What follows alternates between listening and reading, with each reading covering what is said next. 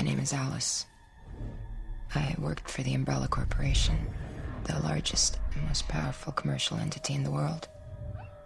I was head of security at a secret high tech facility called The Hive, a giant underground laboratory developing experimental viral weaponry. But there was an incident. The virus escaped and everybody died. Trouble was, they didn't stay dead.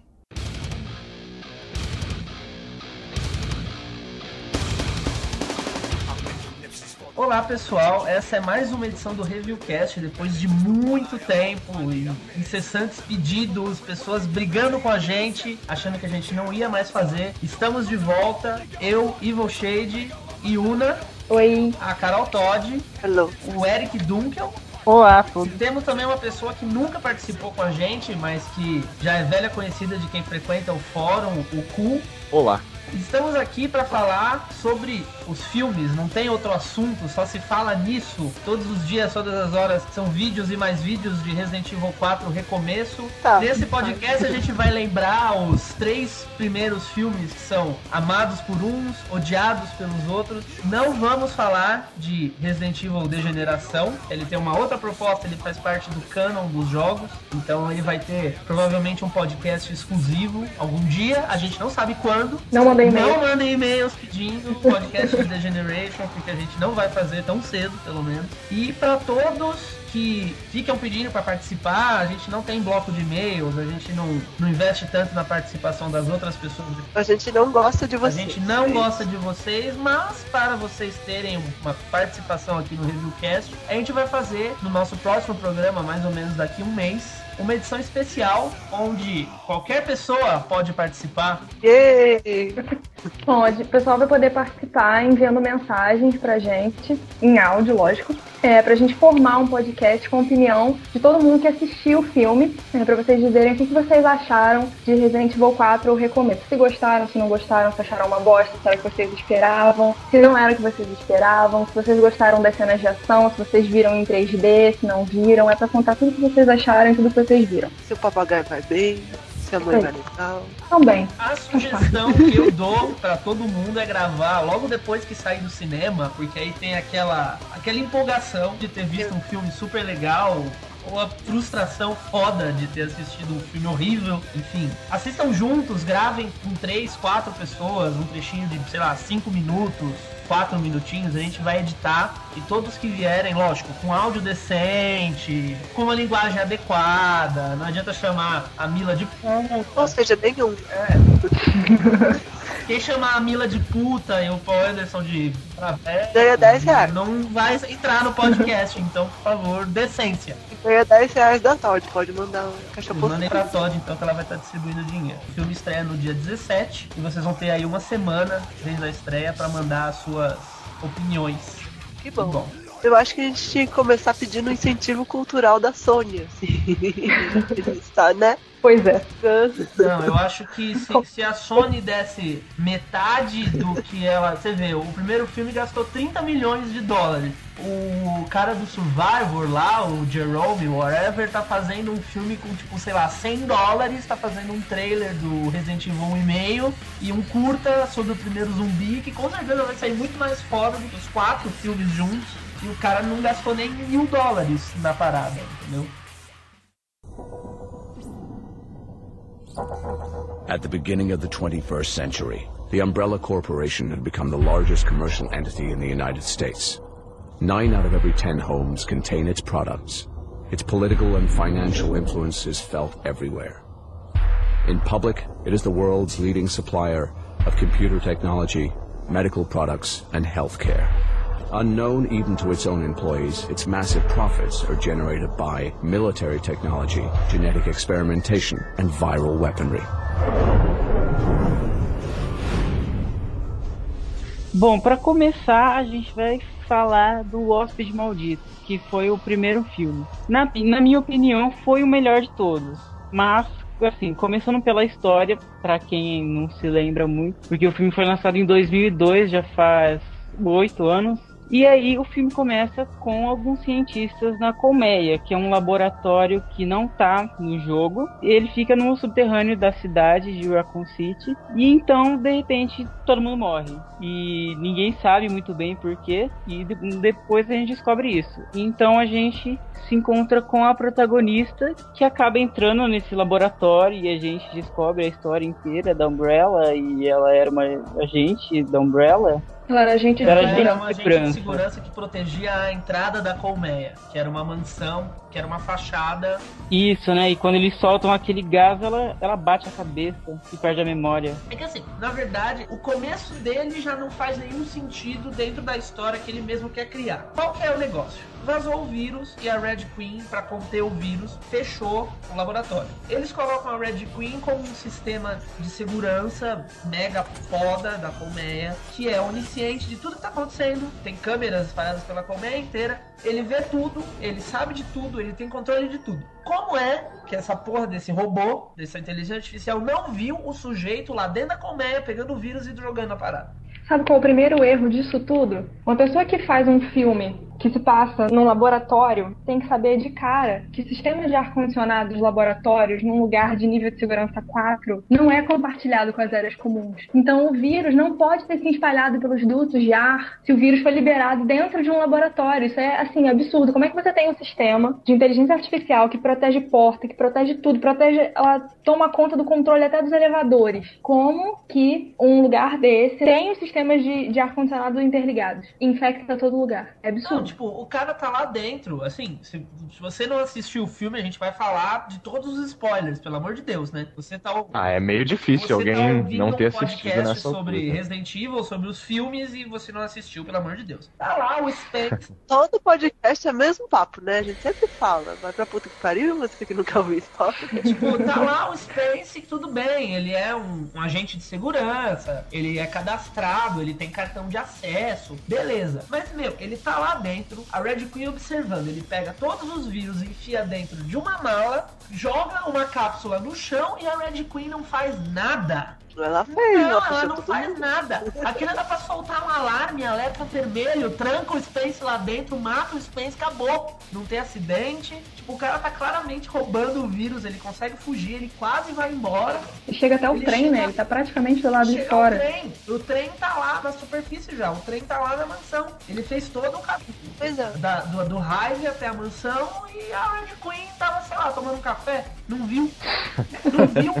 Ah, mas é mais legal matar a galera, né, decapitada no elevador e tal. É não, mais o filme já, já começa claro. com uma premissa que não faz sentido dentro da história que ele quer criar. Mas ok. O meu problema principal é, tipo, ela ter matado todo mundo sabendo do que o vírus fazia. Até aí, pra mim, era Mas okay. ela tipo, ah, sabia tá, cara... que o vírus fazia? Não. Ela explica pro pessoal o que o vírus faz. Nossa, depois, é tipo, ah, legal, vamos matar a galera. Não faz sentido ela, ela apagar ou não apagar, porque ali no filme, eu acho que o vírus não é transmitido só por mordida, ele é transmitido também pelo ar. Tanto que o vírus vaza e ela detecta e aí ela começa a trancar portas e ativa o sistema. Eu não sei por que, que ela ativa o sistema de incêndio e liga aquelas aguinhas do teto, não sei eu pra acho, quê. Mas, enfim. eu ideia. acho que a ideia dela, na verdade. Na verdade, eu acho que ele liga aquela aguinha no teto porque tem uma loira peituda dentro do laboratório. E a boa é molhar a camisa branca dela e deixar tudo Exatamente.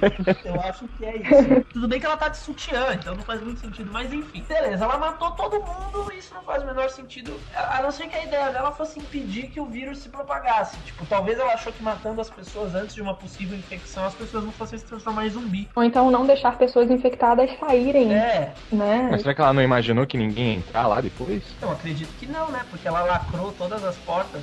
E, mas mesmo com a Red Queen lacrando todas as portas, o time do, do One teve uma facilidade absurda pra entrar. no... Sim, é por isso pois mesmo. É, né? Só jogar o maçarico lá na porta que abriu. tipo... E eles também entram sem máscara nenhuma, né? Sem proteção, assim. Mas parece que, tipo, ele se propaga pelo ar só um determinado momento e daí depois. Só no começo do filme. É, tipo, quando o vírus tá no chão ainda. Eu acho que talvez ela jogue a água pra, sei lá, assim, tá, sei lá. Não, não faz sentido. Eu ainda acho que é pra deixar os peitos da mulher de fora, mas tudo bem.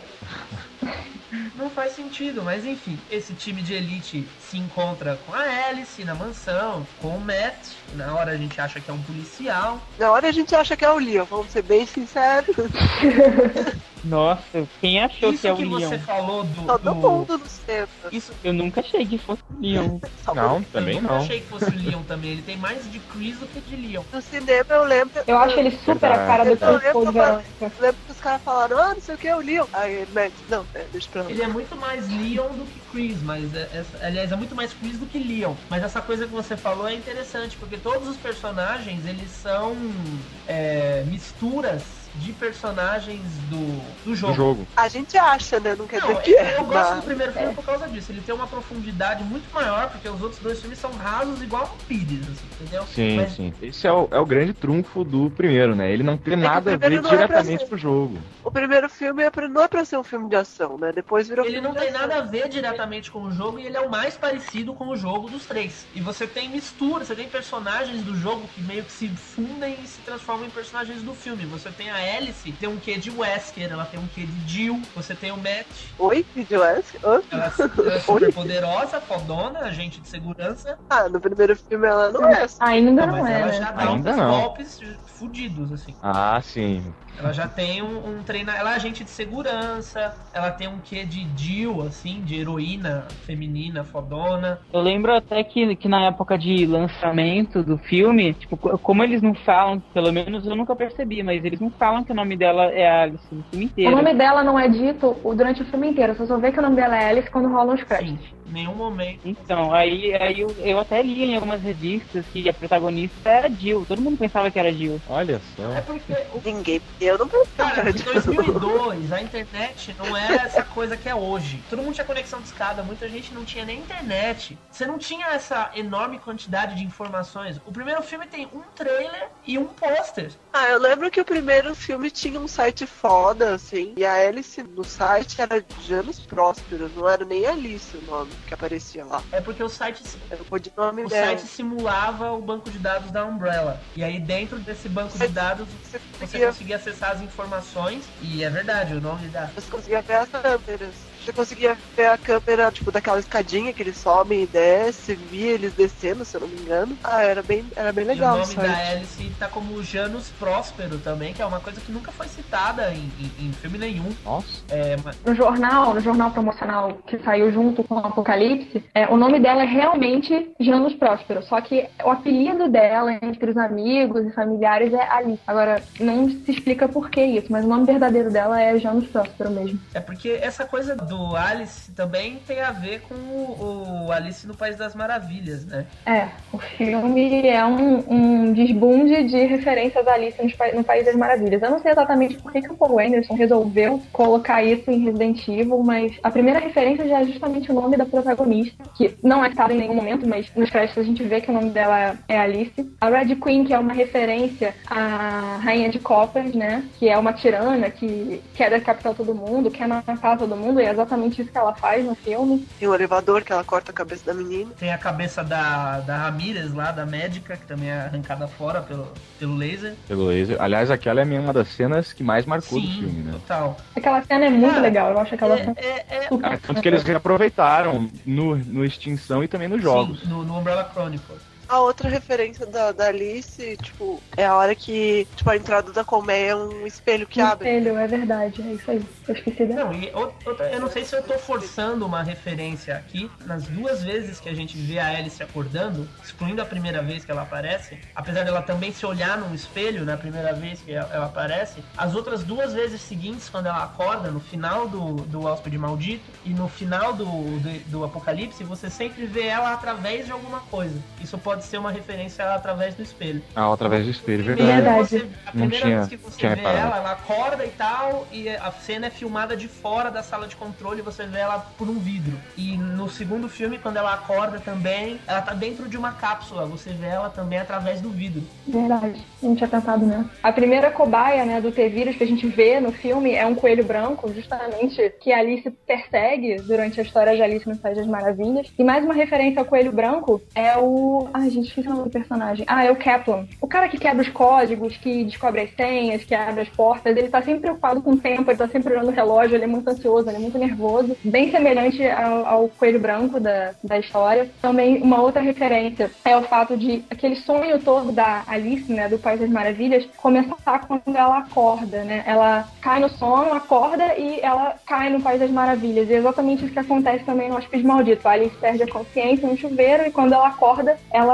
já tá no meio de todo aquele caos que tomou conta do complexo da Umbrella. E da mesma coisa no final, né? A Alice, da história do País das Maravilhas, ela acorda do sonho dela e no final do filme a Alice acorda lá no, no, no hospital de Raccoon City, cheia de fios e cheia de, de coisas de, espetadas no corpo dela, milhares de agulhas. Só que no caso dela, ela não tá acordando de um sonho, né? Ela tá voltando pro pesadelo que ela tava antes. Tem uma outra também que eu achei um pouco forçação de barra, se eu não me engano, eu acho que eu vi isso no IMDB. Que muitos pisos da mansão e alguma. Na mansão, né? Vários pisos da mansão são em xadrez. Isso lembra um tabuleiro de xadrez, que é uma das partes do. Através dos espelhos. Que tem um jogo de xadrez e também tem uma parte que o Kaplan. Eu não sei se ele quando ele consegue abrir a porta pra sala da Red Queen ou se é quando ele consegue desligar a Red Queen que ele fala checkmate. Checkmate, exatamente. Que é, é, e também é uma outra referência a jogos de xadrez, que também é uma característica de através dos espelhos. Entendi. E o, o Chad Kaplan, por sinal, meu personagem preferido do filme inteiro. Eu adoro ele. Cara, eu acho a voz dele impressionantemente idêntica à voz do dublador do Hank. Muito, muito mesmo. Quando ele tá com aquela máscara, ele chega e fala ainda de máscara, é muito Hank aquela parte, assim, acho muito. Me lembra muito. Report. Report now. What? I want your report, soldier. I don't know what you're talking about. Sir, the house's primary defenses have been activated. She's probably still suffering the side effects. What about the cop? Matthew Addison. I'm not getting a match. Who are you? I just transferred. They probably don't even have me on file yet. The locals aren't efficient. It's possible. Should I secure him here? No, we take him with us. Na verdade, a ideia de um filme de Resident Evil, apesar dele ter sido lançado só em 2002, a ideia de um filme de Resident Evil é muito antiga. De- desde De 99. 98, Tô na verdade. 99. 98, quando saiu Resident Evil 2 original, eu tenho aqui o, o jogo, já vinha com cupom, a pessoa, lógico, né? Se esse sorteio realmente rolou, a pessoa tomou um cano lascado. O jogo, manual tinha um cupom, seja um zumbi no primeiro filme de Resident Evil. Está sendo produzido Ah, tipo- e tal, envie seu nome, blá blá blá. Se você for sorteado, você vai ser figurante. Ah, eu li aqui que, tipo, a, a ideia aconteceu quando o Romero dirigiu os comerciais lá do Resident Evil 2 e o roteiro final dele, final, né, entre aspas, é de 99. Não, o roteiro final, se você vê, em 1998 já rolava uma negociação. Ele dirigiu os comerciais do Resident Evil 2, em 1998. Foi quando saiu o jogo. Uhum. E você tem esse, esse roteiro que ele é muito baseado em Resident Evil 1. Mas É, Não, a, a aí- ideia, a ideia básica tem é, mansão, é a mesma. Não, tem os Stars, tem o Wesker. Mas tem a Ada. Tem aí, não, tem uma série de, de, de coisas diferentes. As pessoas endeusam muito o roteiro do Romero por ele ser um cara foda, o mega diretor de filmes de zumbi. Dispensa apresentações. Apresentações, Se você não né? conhece Jorge Romero, vai buscar no Google, se situa. E ele escreveu um roteiro que tem como base principal o Resident Evil 1, mas tem umas coisas assim, na minha opinião, ele é mais distante da série do que o filme que é, o primeiro filme que a gente tem em mãos do Paul Anderson. Uma das primeiras cenas do filme já é o, o, o Chris acordando com a Jill na cama. Legal, todo mundo acha que eles são um casal, a gente não sabe de jeito, beleza. Só que o Chris é um índio, ele não é um policial. O background do Chris, criança, ele cresceu brincando dentro da mansão. A mansão é cheia de passagens secretas, cheia de cacareco lá dentro que ele conhece e ninguém mais conhece.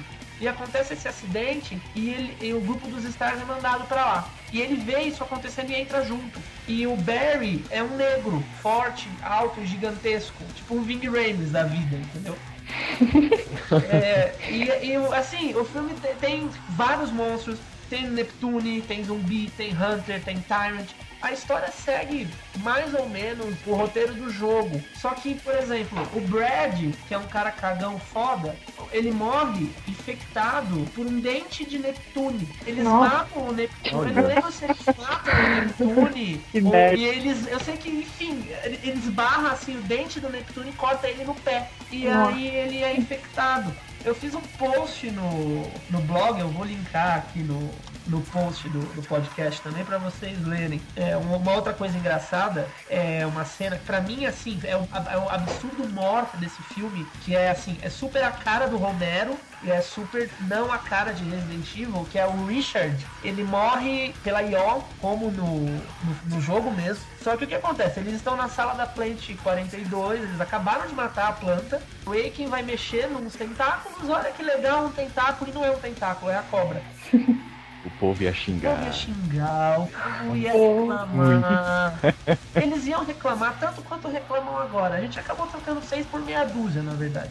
Quem diria que a gente ia acabar preferindo o filme do Paul Anderson, né? O Romero deu uma entrevista, eu acho que em 2000, falando que, tipo, ele achava que o pessoal não queria nada, tipo, com o espírito do, do, do jogo mesmo. Daí eles queriam fazer um jogo, um, um filme mais de, de ação, de guerra, e algo mais pesado que ele achava que deveria ser. Daí eles não gostavam do script dele e mandaram ele embora, tipo, simples assim. Aí, tipo, né? Não, tipo, Eu vi uma entrevista há pouco tempo do Romero, eu acho que foi até pro D4 TV, se eu não me engano. Aí ele falando que ele fez aquele roteiro e ele correu atrás para tentar, que ele queria muito fazer o filme. Acho que, acho que até alguns anos depois ele continuou correndo atrás para tentar fazer um filme de Resident Evil. E aí ele descobriu que um alemão, agora eu não sei, é um dos produtores de todos os filmes de Resident Evil 4, eu- se eu não me engano, acho que é o Jeremy é o Bolt. Jeremy Bolt.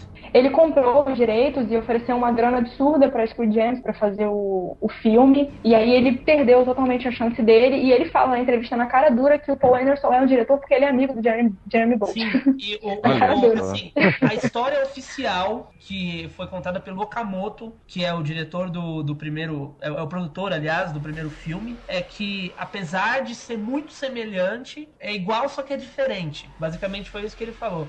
O roteiro do Romero é muito semelhante ao jogo, só que ele é muito diferente do jogo também. Isso ia dar um Isso ia dar um problema. problema foda, porque eu, eu acho que ia acontecer mais ou menos a mesma coisa que aconteceu com o segundo e o terceiro filme, por exemplo. Você tem a Jill, Uhum. só que não é a Jill. Você tem a Claire, só que não é a Claire. Eu acho que o, o maior. Não, não o maior problema, mas o que pesou mais pra eles é que a própria história de Resident Evil ela é meio tipo, tá, a Umbrella é uma puta corporação, tem sede em todo mundo e tipo, tem uma mansão e um laboratório falido todo nojento. Aí, tipo, eles quiseram jogar um visual mais, tipo, tchan, Mas né, tipo, mais tipo, de verdade. Mais high-tech. Mais high-tech. Isso depois. Que era o que vendia na época. Isso, O Matrix tá aí, um monte de coisa. isso depois Não acabou era- sendo trazido pro jogo, né? Porque em Verdade. 2002, 2002, o último jogo que tinha sido lançado, se eu não me engano, era o Code Verônica. Então você ainda tinha instalações decrépitas, você ainda tinha lugares isolados, você ainda tinha tudo nojento. E aí, depois desse filme, a Capcom abraçou e usou muito bem, pelo menos eu gosto. Eu não tenho preconceito com a sala de lasers no Umbrella Chronicles. Uhum. A própria instalação do Umbrella Chronicles lá na Rússia tem um, um quê de raiva, assim. Eu não tenho problema com isso. Eu acho que a Capcom soube usar bem esse tipo. É, o próprio laboratório do Outbreak, eles chamam de Hive, É, né? É, Botaram o o hospital é Hive. chamado de raiva. Hospital, isso, é verdade, hospital. Entendeu? E eles souberam abraçar muito bem esse lado, tipo, high-tech da Umbrella. Com mega instalações, com mega poder, que você ainda não tinha muito isso na época. Com Mas certeza. baseando o primeiro filme do Paul Anderson e o primeiro o roteiro do Romero, o filme do Paul Anderson é bem superior ao filme do Romero. Eu costumo dizer que ia ser um filme foda de zumbi, ia ser um filme foda de terror, um filme foda de monstro, mas uma péssima adaptação. Críticas à parte, Resident Evil Hóspede Maldito custou cerca de 32 milhões de dólares, que é pouco para um filme desse tipo, mas foi um sucesso, porque ele rendeu 17 milhões de dólares só no primeiro final de semana, que foi no dia 15 de março de 2002, ele estreou nos Estados Unidos. Saiu do cartaz com 40 milhões arrecadados, quer dizer, ele se pagou só no cinema, o que é bem difícil para alguns filmes não conseguem fazer isso. A maioria dos filmes não se paga em cinema. E em DVD ele arrecadou mais 40 milhões, quer dizer, ele justificou uma sequência totalmente assim, sem sombra de dúvida. Uhum. Uma outra curiosidade que a gente falou do nome da Alice e tal, é que o Birkin também tá no filme. É verdade. Ele aparece na, na última cena, ele é um daqueles cientistas que olham pra hélice por cima. E a gente também não sabe que ele é o William Birkin. No- Nos créditos tá escrito William Birkin. É o narrador do começo também. eu Bem já- lembrado, ele é o Jason Isaacs, é o narrador do começo do filme. É amigo pessoal do Paul Anderson. Ele que é o Malfoy, né? Lúcio Malfoy. Só que ele largou Resident Evil pra se dedicar a Harry Potter, muito esperto, diga-se de Lógico. passagem. E aí o, o Paul Anderson decidiu fazer uma brincadeirinha, e, porque ele pretendia manter esse personagem na franquia. Então, quando ele colocou o, o Ian Glenn pra fazer o Dr. Isaacs, que é uma referência a Jason Isaacs. E nisso o William Birkin foi, foi Esquecido. esquecido e nunca mais apareceu. I want her quarantined, close observation, and a full series of blood tests. Let's see if she's infected. Take her to the Raccoon City facility. Then assemble the team. We're reopening the hive. I want to know what went on down there. Just do it. Cara, o, o 40, os primeiros 40 minutos de filme não tem um zumbi. E mesmo assim o clima do filme não é muito perdido, Não, não né? é. Você continua assistindo. E aí você tem aquela ação foda, metralhadoras e não sei o que, e aí começa. Mas uma coisa que é bizarro, talvez, uma falha do filme, é que você fica nessa tensão toda de cadê o primeiro zumbi? Ai meu Deus, cadê o zumbi? Cadê o zumbi? E na hora que o zumbi realmente aparece, não é uma cena tensa de forma alguma. Não, ao contrário do jogo, né? Resident Evil 1, a cena do primeiro zumbi é uma das mais impactantes. Acho que no filme o mínimo que eles deviam fazer é pelo menos homenagear isso. Não, é, o, o primeiro zumbi que aparece, ele, você não, não tem um, um trabalho, assim, o zumbi vem, morde ela, tipo, porra, blá, blá, blá, blá, blá, acabou. É aquela cena clássica, né? Olha, achamos um sobrevivente, aí aproxima, vê que não é. É, uma cena exatamente. comum. E essa cena tem uma coisa tosca, assim, tipo, a gente gosta de referências e tal, não sei o quê, mas tem uma referência que eu acho que não cabe nos filmes e que eles aproveitaram que ficou péssimo, que são os corpos sumirem. Ah, Ah, que Eles viram pro lado, nossa, ela sumiu, tipo, "Pô, como assim o corpo sumiu? Tipo, no jogo tem uma lógica e tal, mas no filme ficou. Sim, o jogo é limpar cenário. Sim. É, o videogame não aguenta, simplesmente. Mas dá pra deixar o figurante deitado lá mais alguns minutinhos. Né? Sim, Né? com certeza. Mas metade do filme sem zumbi, sem, nem, sem zumbi, sem nenhum tipo de ameaça, né? Tirando o laser. Tirando Posso- o elevador, o laser, Posso, posso, nada. posso fazer um adendo aqui? A gente tava falando da Red Queen. Aí eu lembrei que eu li uma vez que é, a Red Queen é uma alusão àquele sistema do 2001 Odisseia no Espaço, que tem uma hora que o sistema enlouquece, né? Que ele começa, que ele começa a querer matar as pessoas. E é, o comportamento da Red Queen é uma alusão ao HAL. Pô, sei lá, méritos pro Paul Anderson, né? Por ter conseguido pensar em tanta coisa Não, assim. o filme tem um- A uma gente fala- profundidade que eu gosto bastante. Assim. Dá pra perceber que houve uma pesquisa. O pessoal zoa que ele não joga, mas ele jogou assim, ele sabia o que ele tava fazendo. Rolam referências ao jogo o tempo inteiro, e referências muito mais sutis do que nos outros filmes, entendeu? É até meio inexplicável como é que ele se perdeu tanto, né? Depois. Eu, eu tenho uma teoria O- que eu vou falar mais pra frente. Essa teoria não é muito aceita pelas pessoas. Ah, e daí a primeira, a primeira trama do filme também era pra ser a Alice e a Michelle Rodrigues, que a Rain, né? Que elas eram as líderes do, do esquadrão que entra pra conter o, o vírus, pra ele não se espalhar pelo mundo. Daí, tipo, foi trocado no final. Daí a Alice é só segurança, ela não faz parte da- do time dele, sei lá. É, isso seria até mais óbvio, né? Porque elas são as duas maiores estrelas do elenco. nesse, nesse roteiro, originalmente, eles já iam partir muito mais pra esse cenário de mundo destruído do que eles fizeram com Apocalipse, com Extinction. Porque no final original, a Alice e o Matt conseguiriam fugir da colmeia e eles iam sair de carro e ele coloca Raccoon City como uma cidade próxima a Nova York. E aí o, o- a última cena do filme ia ser ele se aproximando e Nova York destruída. O filme ia acabar dessa forma. Que não é lá um final muito legal, né? Não, não mesmo. Eu confesso que eu fiquei muito animado com, com o final do Hóspede Eu fiquei Maldito. muito animado também. A hora que eu vi o, o, o jornalzinho do Romero e o, o, o símbolo dos stars ao lado, assim, do carro, eu- Não, você vê o braço do Matt começando a mutação, já significava que né, dava pra adivinhar que vinha um Nemesis por aí, dava pra adivinhar que ia ser Raccoon City. O fã não pode pedir mais nada, Não, né? tipo, como diz o Jovem Nerd, é pra explodir a cabeça mesmo. Tá tudo calmo, acabou, conseguiram sobreviver, de repente entra aqueles cientistas daquela merda foda, carrega o cara, não, leva ele pro projeto Nemesis, aí você já fica tipo, porra, caralho. E aí acorda a Alice, tá sozinha e de repente sai Raccoon City detonado. assim. E aí acabou o filme. Foda, é foda. Por mais que a galera odeie o filme, sei lá, os filmes, mas mérito, Uhum. Ah, não, esse aí tem que, tem que abrir um, um espaço pra ele. mérito pro Paul Anderson que o primeiro filme é legal, assim. o- Ele é legal, próprio- mas eu só acho meio estranho, meio nada a ver, aquele Licker, que é uma coisa que não, não dá pra engolir direito. Eu gosto do filme. Licker. Ele destoa um pouco do filme, não sei. Eu gosto. E, tipo, É, mas- eu acho mas legal. Eu acho que ia ficar bizarro se eles colocassem tipo um Tyrant no filme. Eu acho que ia ficar meio forçado, meio bizarro. Eu acho aquele Licker maneiro. Eu acho que legal. Não, não... A CG é muito Não é ruim, né? A animação do É horrível, é horrorosa. É, horrorosa. CG A única vez que Depois eles voltam com os leakers. Não, pode A falar, única Chico. vez que é legal mesmo é a hora que ele desce em cima do Spence. Ali a animação do Licker tá muito boa. Até a hora que ele começa. Que na verdade, né, ele muta, mas ele ganha é, abdômen. É só o que acontece com ele. Ele cresce na barriga.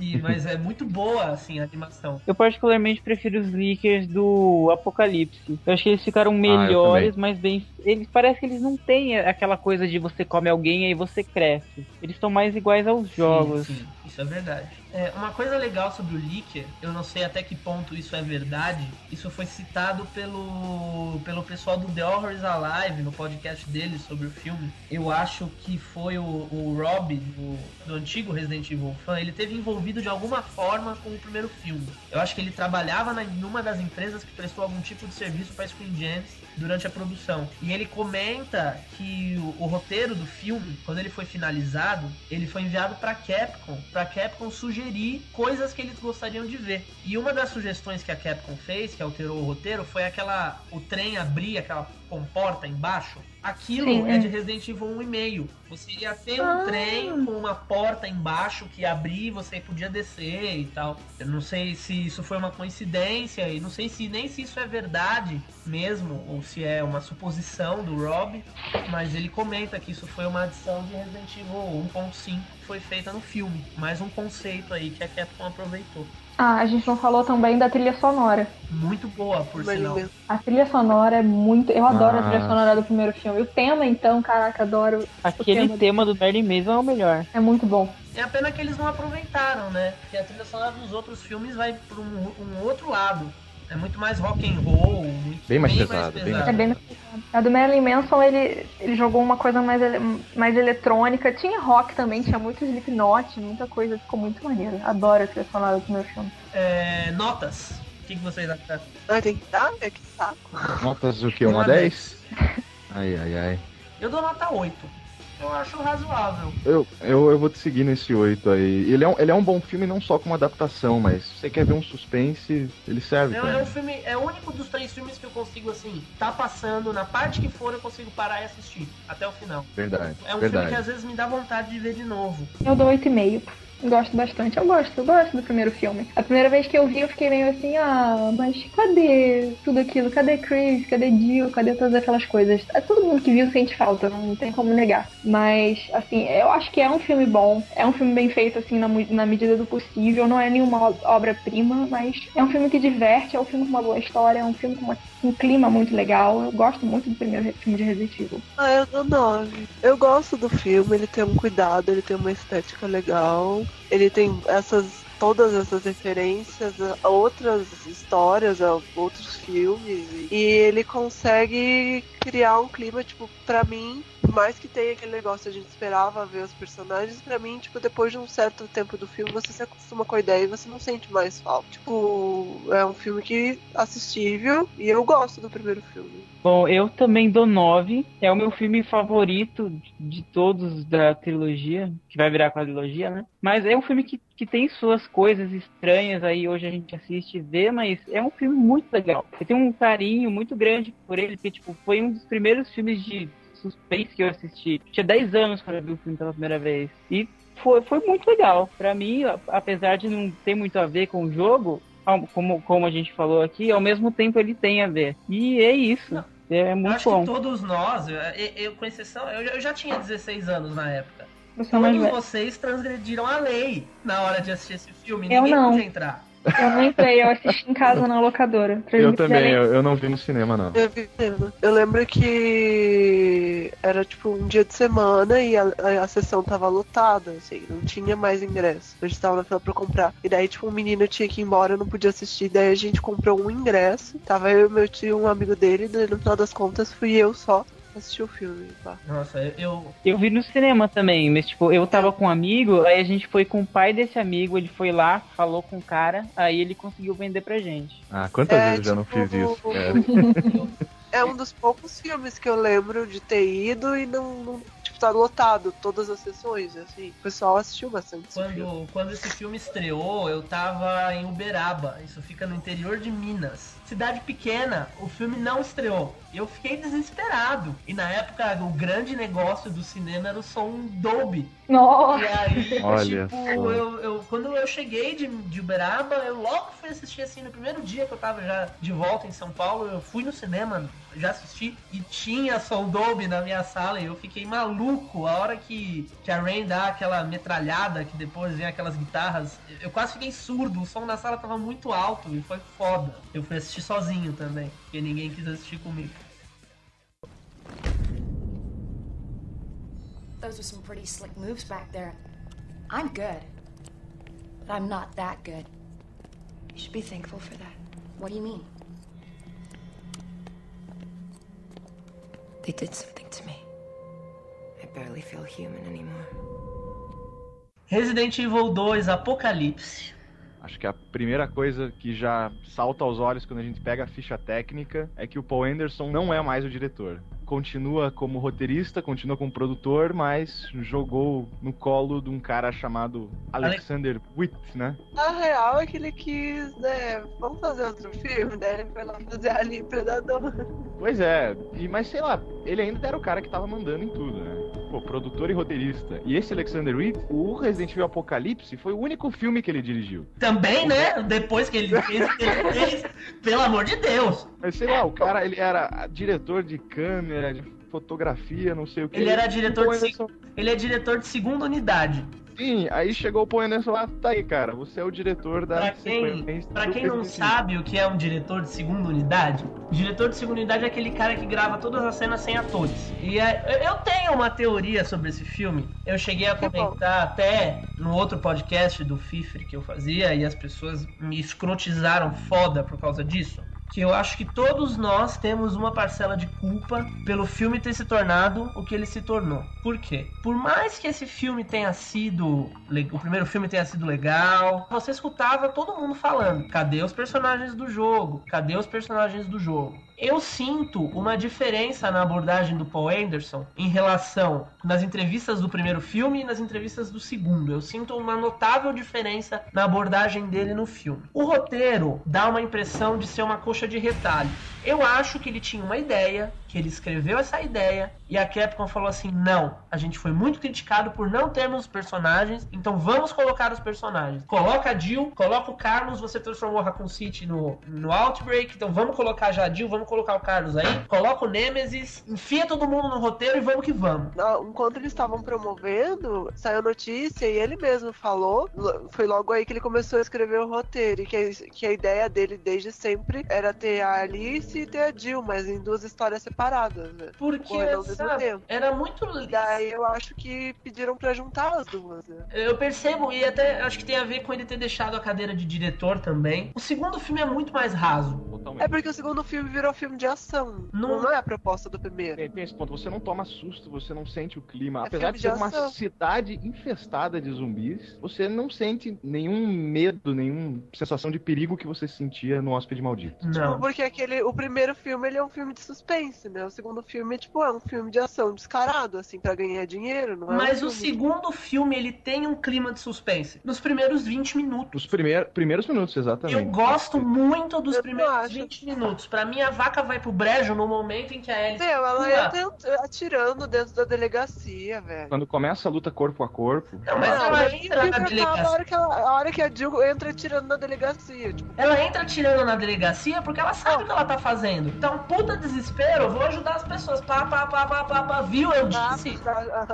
Eu falei pra, Pra mim, o vocês. pior é quando a Alice entra na igreja de moto Sim, pela é aí. janela. pela rampa que você não sabe da onde. É tipo, como ela Antes- fuge de, mo- de moto no vitral de cima da Não, catedral. horrível. Pra mim, a E eu vaca vai pro brejo aí. Esse é o ponto que separa o filme de Resident Evil bom do filme de Resident Evil ruim. E essa cena começa muito bem, porque eles entram desesperados na igreja, tem os líqueres lá, eles não conseguem ver os líqueres porque eles são muito rápidos, eles ficam naquele desespero porque eles estão me vendo, mas eu não tô vendo eles, eu não sei o que fazer, e aí chega ela e se quebra o vitral e acabou. Por incrível coincidência, né? O filme É. começa a cair quando a figura da Alice começa a destoar dos outros. Não, eu tive a me... quando isso aconteceu, a primeira vez que eu assisti o filme, eu tive exatamente a mesma reação. Tá ali tudo, tudo assim, tudo bem no sentido assim, suspense, Resident Evil, os leakers estão fodendo as vidas das pessoas igual eles fodem a nossa no jogo. O que que a gente vai fazer? Aí entra aquela porra voando e mata todos os leakers. Aí a Jill olha e fala assim: Who the fuck are you? É a sensação que todo mundo teve, Eu né? tive a mesma reação, tipo, que, quem te chamou?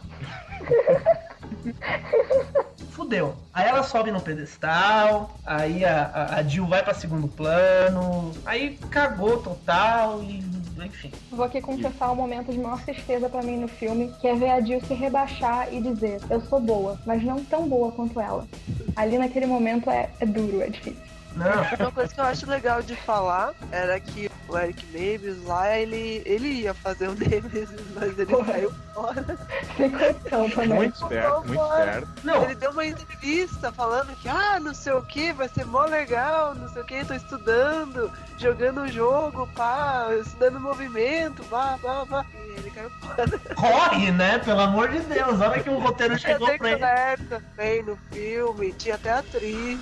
Mas aí, tipo, enquanto iam escrevendo a parte dela no, no filme, a atriz caiu fora também. Tem uma coisa também, tipo, pra ele fazer o Nemesis era meio difícil, porque eles não usaram CG, eles usaram um cara fantasiado. boneco. E ele não ia ter Nossa. voz, não ia ter nada. Então Não, tinha o nome que dele ser- só ia estar nos créditos. Tinha que ser um segurança de boate, um cara 3 metros de altura por 2 de largura pra fazer o Nemesis. Então, É, tipo, que né? foi o que aconteceu, o, né? o ator, É, ele, fantasia, o, o Eric Mavis, ele falou que ele ia ter que usar acho que 30 ou 40 quilos de, da, da roupa e maquiagem, e ele tava super empolgado, só que tipo, ele caiu fora, esperto ele. Não, certo ele. Tanto que Ela aparece o Matt em flashback, aparecem cenas de, de cirurgia no Nemesis, né? No Matt, e é outro ator. Uhum. É, um tal de Matthew, blá blá blá, nem E sei aí o, o Nemesis se tornou aquilo, aquela coisa, né? Aquele monstro Aí, de tipo, ia borracha, ter. né? Aquela fantasia muito falsa. Eu tenho certeza que tinha efeitos melhores, dava pra fazer uma coisa muito melhor do que aquilo. Tanto, em tanto na, na aparência quanto em movimento, né? Não, você e vê ele- os movimentos dele, não são fluidos, né? O cara, você vê que o ator lá, ou seja lá, o cara que tiver debaixo daquilo tudo tá A fazendo roupa um não deixa o cara se mexer. fantástico pra Não, o Nemesis é muito rápido no jogo. Apesar de ser um Sim. brucutu foda, ele é muito rápido. Ele corre atrás de você e um passo dele é três da Jill. É o que causa o nosso pânico no jogo. Entendeu? Você, tá- você muda de câmera, você escuta blá, aquela música e, meu, corre. O bicho tá vindo atrás de você. E você não tem o Nemesis correndo. Em nenhum momento. Não. A única vez ele dá um, um puta pulo do Mario, assim. Que a, a, a hélice pula e de repente ele sai do chão. Ele tá parado e ele sai do chão, assim, por cima daquela É. grade. Aliás, as cenas de luta desse filme são muito ruins. Eu não sei como, sabe? Até pelo Elas diretor. não são já- bem dirigidas, e tipo, Nem um É pouco. verdade. a raiva. São, são, são, e não fla- dá pra ver direito. são o uns que flashes, umas câmeras. cara. de- Não sei. É que, tipo, aquela cena que ela desce o prédio correndo, a filha da puta desceu o prédio correndo e parece que é uma CG. É tão, Não, tão mas- mal dirigido. Acho que não, não foi a, não foi a Mila Jovovich que desceu, não. Acho que foi uma Não, dublê e não, ela ela desce. desceu. Ela fez- Não, é uma dublê até não sei quantos metros. Depois de não sei quantos metros é ela mesma. É, Ah, mas ela tarefa desceu. fácil. Não importa que ela desceu, só que, tipo, parece que é uma CG, parece que foi feito em fundo verde, tipo, Uhum. Não, é horrível. Vamos atrás. que dá um mal dirigido, assim. É, é, a, todas as cenas de luta são em close. Você nunca sabe Ah. o que tá acontecendo. A hora que vai dar o golpe, assim, dá um corte, a câmera se move pro lado e você. Peraí, o que aconteceu? Você só escuta, Ele tipo, caiu. sons e vê braços se movendo, assim. Você escuta o soldado da Umbrella caído e ela partindo pra cima do outro e sei lá. Uma cena de pancadaria que tem que eu acho péssima, excluindo a do Nemesis, que eu acho que é a mais mal dirigida, é a cena da Alice no cemitério. Ah, aquilo é horrível. Que vem Eu uma acho é e pior do que a do costas, ela chuta. Tipo, ela dá um chute de costas, não sei como que ela faz aquilo, porque também não aparece direito, né? E aquela cena é muito ruim, assim. E vocês já repararam que essa cena, a contagem de frames é menor, pra esconder a maquiagem. Olha só. Repara que a contagem de frames é menor, as, as, pesso- as pessoas se movimentam mais devagar. Pra esconder maquiagem ruim, sei lá, algum fio. Dá pra ver fios nessa cena. Nossa. Rapaz, e olha que o, o orçamento foi bem maior do que o do Hóspede Maldito. Eles gastaram 43 milhões de dólares. Eles queimaram 43 milhões de dólares. Não, dá, com 43 milhões, dava pra fazer uma coisa muito melhor. Agora, uma coisa assim, que é um ponto positivo, uma cena que é um ponto positivo do filme, que eu pelo menos gosto muito, e quando vi, assim, deu uma sensação de nostalgia legal, é a cena dos zumbis e os policiais e aquelas. que lembra muito a abertura do Resident Evil 3. Sim. Sim. Inclusive, igual. ele tem um close no capacete no chão igualzinho, tem na Não, abertura. toda cena que não tem a hélice nesse filme é boa. Se a Ah, hélice não ó, tá em ó. Cena, a cena é boa. É, Tem a uma cena do cena da mercenário. hélice que eu gosto, que eu acho legal, é a hora que ela entra na loja de armas, é uma referência à loja do 2, né, do Kendo, e tem uma moto na frente que é uma Harley igual da, da Claire. Tipo, é uma referência bem legal, eu gosto daquilo. Que é a moto que depois ela joga no Licker, né? Pois é. Não, tipo, a- as cenas dos mercenários na cidade são muito boas. São. Eu Pra gosto. mim, a melhor, melhor cena do filme é da escola. A que escola é cena legal. tá Totalmente impoliticamente tá- correto. O zumbi criança. Zumbi criança ficou pesado. Eu gosto de Carlos nesse filme. Eu gosto de como eles colocaram o Carlos. Eu gosto mais Eu do gosto Carlos mais dos filmes do que. do que do jogo. Pense pelo lado positivo, Verdade. eles colocar a Claire e a Jill. Podia ser muito pior. Pois é, não, e aí, no, como todo mundo do Hóspede Maldito morreu na colmeia, né, com exceção da Alice e o Matt agora é o Nemesis, eles colocaram uma- um grupo novo inteiro pra ser coadjuvante da Alice, né? E esse é um problema, porque o filme tem um bilhão de personagens, nenhum é abordado docentemente. Você não E sente aí, falta de nenhum. Você não sente falta de nenhum, assim, se todo mundo morresse, não ia fazer a mínima diferença, a Jill incluída. A Jill, isso que é triste, né? Mas Entendeu? tem um coadjuvante que é bom. LJ. LJ. LJ. Ah, sim. São as duas coisas pra mim que salvam esse filme. É a Olha, Jill assim, nos quando um, um filme precisa de alívio cômico, pra mim, tipo, é filme de ação descarado pra ganhar dinheiro. Tipo, o primeiro filme não tem alívio cômico, gente, não precisa. Oi. Porque, não, não, é verdade, é meio que uma apelação, mas eu acho que caiu bem, assim, é uma Não, fórmula. legal. Não, ele não é ruim, ele é legal, eu gosto dele, né? É uma fórmula batida, mas que dá certo. Alívio Assim. cômico é uma coisa que é colocada no roteiro pra desviar a atenção, né? Pra mim são as duas coisas boas de- desse filme.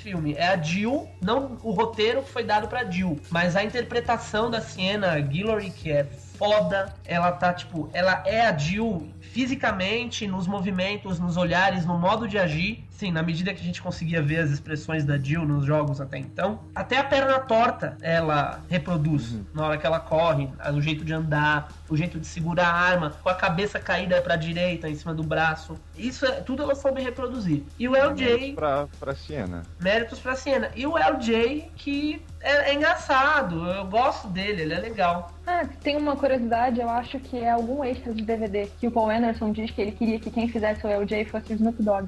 Nossa senhora, Nossa. Pois é, exatamente, o Snoop Dogg. que ia ficar engraçado. Ia ficar, porque o Snoop Dogg é tipo, fumei 30 baseados e tô aqui, valeu. Ia ser engraçado. E falando nesses personagens secundários, a gente ainda tem a família Ashford, o Dr. Ashford e a, e a Angela, que são, sei lá, aproveitaram o sobrenome Sim, só, só. pra fazer mais uma das muitas homenagens. Fizeram Birkins com nomes de Ashford, na verdade, né? É, exatamente. Também tem os mercenários. É, o Carlos Nicolai, não temos Também. o Mikhail, mas no lugar foi colocado um cara chamado Yuri, Yuri, que também, também não serve pra nada. só serve pra morrer, morder o Carlos. O Nicolai, que é um lixo, né? Nossa, o pessoal, acho que eu até eu olhei, olha só o Nicolai, cara, quem diria? Olha só, o Nicolai Não, 30 anos mais novo. Não, o sotaque dele é horrível. Aquela oh shit que ele fala do, do cachorro em cima dele. É muito ruim. Sergeant Nikolai Zhinoviev, at your service. Mom! Wait! Andrew! Save the girl! I've got this bitch!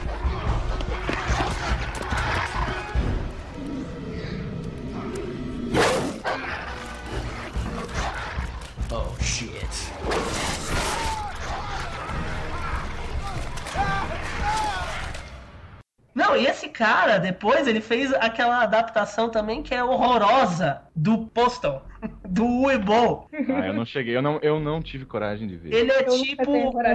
Ele é tipo o cara principal, e depois ele fez Alone in the Dark 2. Olha que só, hein? Nossa, tem a Cara, Lone Dark 2? Eu não acredito. Tem nada a ver com o Ebol, mas... Você assistiu o 007, o 007 da Halle Berry? Sim, Uhum. Lembra do japonês que é vilão? sim. Aquele japonês é o Edward Carnby, no Alone in the Dark 2. Mentira. Minha nossa. Eu não sabia que tinha continuação. Eu achava que não podia ficar pior que o Christian Slater. né? Puta que pariu, Christian Slater, onde você foi parar? Decadência. A história de Resident Evil Apocalipse é basicamente a mesma do Resident Evil 2 e 3, no que toca a cidade. Continuação, continuação direta do Hóspede Maldito, né? Sim, você não sabe exatamente quanto tempo se passou entre o incidente na Colmeia e Raccoon City. Enfim, eles decidiram reabrir a Colmeia e aí isso acabou causando o vazamento do vírus pra cidade, né? A Alice acorda no meio de tudo aquilo. A Umbrella quer conter o vírus na cidade, então eles fazem brotar uma parede em volta da cidade.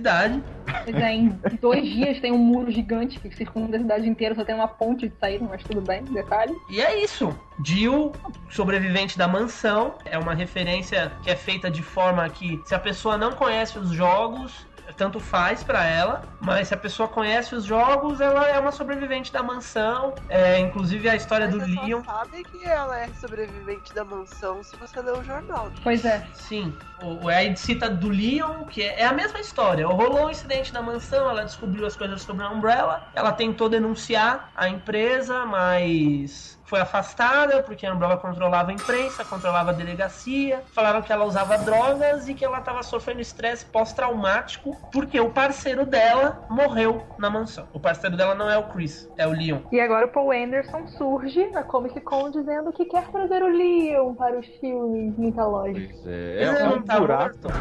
É o pedido do pessoal, né? Mais É uma vez, nossa pessoal. parcela de culpa. Ele vai voltar tipo Obi-Wan, fantasminha, É, ele. é, use the force. É, que tipo, ele parte da premissa que, tipo, o jornal não é roteiro, né? Ou que eles Mas- vão contar o que aconteceu, né? Um prequel. Ou Ele, ou ele tipo, simplesmente o vai botar desse- o Leon lá e jornal? Oi? Não tem jornal nenhum. Não sei de nada é. disso, não. Você viu? Jornal? Que jornal? Não sei. Esse aqui Se não, você esse não lê o jornal, você só acha que ela é uma policial louca que entra tirando na delegacia. É, e aí tem o, o Major Ken, Timothy Ken, um sujeito que é da Umbrella, ele é um fodão da Umbrella, você não sabe o que que ele é exatamente no filme, mas ele é um cara foda da Umbrella. E o objetivo dele é colocar o projeto Hélice pra testar junto com o projeto Nemesis e ver qual é mais forte. Que ideia, né? Isso é, isso é retirado de Resident Evil 1, na verdade, né? Que é a ideia do Wesker de colher dados de combate de soldados bem treinados contra as armas biológicas. Sim, mas numa uma mansão, né? Numa mansão, no Não ambiente no, no confinado. meio da cidade. Aí ele solta. Ah, é, a esse hélice. filme tem várias referenciazinhas, né, ao jogo. Esse filme é o que mais tem referências aos jogos. Com certeza, nossa, de longe. São, Tem tem cenas totalmente Ctrl C, Ctrl V. A hélice tá solta na cidade. O Nemesis tá solto na cidade. Acho que ele torce pra que eles se encontrem. Porque a cidade é grande. Podia acontecer deles simplesmente É. se encontrarem. Se eles se encontrarem, falhou, o teste fracasso. Feio. Tem que fazer mais dois. E é isso. E aí ele- o Nemesis se encontra com a hélice. Projeto Nemesis ativado. Projeto Hélice ativado. Briguem aí.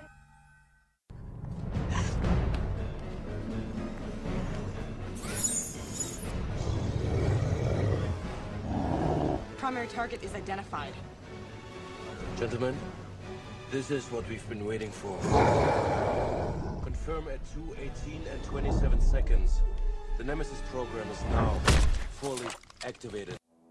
Aí no meio disso tem, tem zumbi também, né? Eles contam a origem do, do T-Vírus pelo Dr. Ashford, desenvolvendo todos os experimentos para curar a doença da filha. Sim, sim. Isso, sei lá, acaba passando tão batido que você até esquece. Não, é, porque ele, ele leva dois minutos explicando isso. Uhum. Enquanto no primeiro filme você tem uma longa cena de conversa entre eles e a Red Queen, que ela explica tudo nos mínimos detalhes, você tem dois minutos de explicação e vamos partir pra porrada. Que é o que importa. É deprimente para mim lembrar desse filme. Tem, tem uma personagem legal que não foi citada, que eu acho muito legal, mas que e ela também é muito esquecida. É aquela jornalista Terry. Ah, Terry Morales. Que é Coitada, morta né? pelas crianças. Ela tem o pior A morte eu dela, inclusive, é parecida com a morte do Kennedy. Sim, exatamente, parece O muito. remake, a Jill anda igual a Jill do remake. Tem É, até uma câmera filmando a morte No- dela. A própria câmera dela, né? É. E tem uma parte que a Jill fala que, tipo, parece que eles estão num jogo enquanto o Ashford, tipo, olha eles. E, tipo, se você olhar as câmeras que ele olha, tipo, elas estão na mesma perspectiva dos jogos, assim.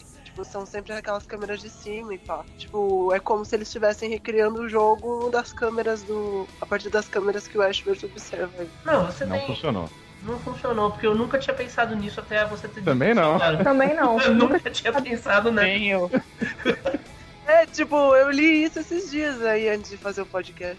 As coisas assim, dos jogos que, que de cara você vê no Apocalipse são a Alice atirando no Licker é igual o Billy atirando na Lich Queen. Sim. Corredor do, do helicóptero metralhando, com a Alice correndo. Isso, ela chutando a arma igual a Claire pra pegar no ar também. Exato. O, o Nemesis falando Dez Stars. vezes mais soldados. O que mais? A Alice altamente copiada do Wesker. O Nemesis falando Stars.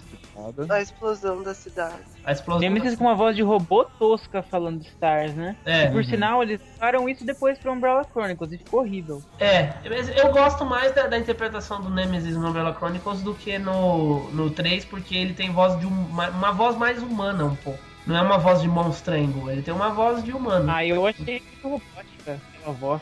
E eu achei que ficou tosco. O que mais? A cena dos mercenários, né? Que é igual. o- É. Sim. O som do. Eu gosto do som do Nemesis andando também, que é igual. Ai, Ele passa um-. Hum, Não, ele se movendo ficou meio Robocop, mas os- ele usa um salto plataforma gigante, vocês já repararam? Mas no jogo ele tem uma bota com um saltinho bizarro também.